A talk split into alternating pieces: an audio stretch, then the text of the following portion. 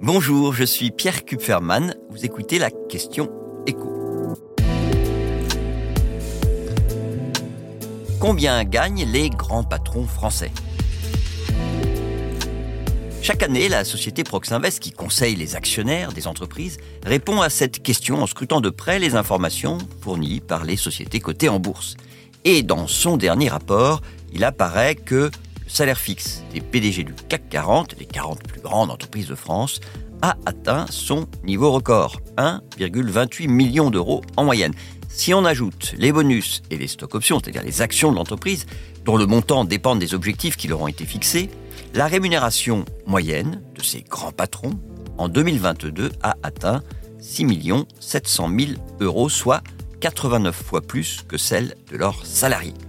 C'est moins que l'année précédente, la moyenne atteignait presque 8 millions d'euros. Mais cette moyenne était faussée par le niveau record de la rémunération du patron de Stellantis. Et l'année d'avant, la moyenne ne signifiait pas non plus grand-chose, puisqu'avec les effets du Covid sur l'activité économique, ces chefs d'entreprise avaient vu leur rémunération fondre. Donc si on compare à 2019 ou à 2018, qui étaient des années, on va dire, normales, on peut dire que la rémunération moyenne des grands patrons français a considérablement augmenté.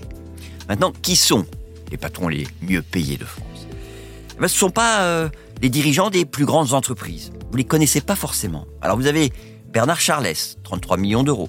C'est le patron de Dassault Systèmes, la filiale la moins connue de l'empire Dassault, spécialisée dans les logiciels destinés à l'industrie pour visualiser en trois dimensions leurs futurs produits.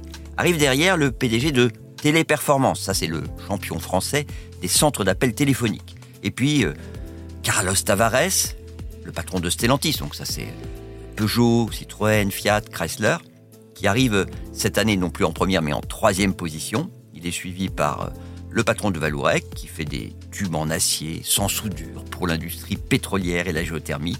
Et puis alors, pour finir ce top 5, vous avez François-Henri Pinault, le PDG d'un des trois champions français du luxe, le groupe Kering, c'est-à-dire Yves Saint Laurent, Gucci, Balenciaga. Si on divise leur rémunération par 12 à ces patrons les mieux payés, ça fait entre 1 et quasiment 3 millions d'euros par mois. Alors c'est considérable, mais en même temps, ils sont une poignée à être aussi bien payés. C'est un peu comme pour le football.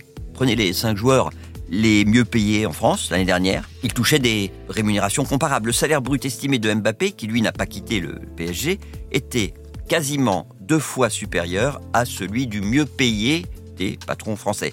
Et là, on parle uniquement de leur salaire brut hors prime et hors contrat publicitaire. Alors bien sûr, la carrière d'une star du foot est courte, mais les grands patrons français restent rarement 20 ans en poste. Vous venez d'écouter la question écho, le podcast quotidien pour répondre à les questions que vous vous posez sur l'actualité économique. Abonnez-vous sur votre plateforme préférée pour ne rien manquer. Pourquoi pas nous laisser une note ou un commentaire. À bientôt.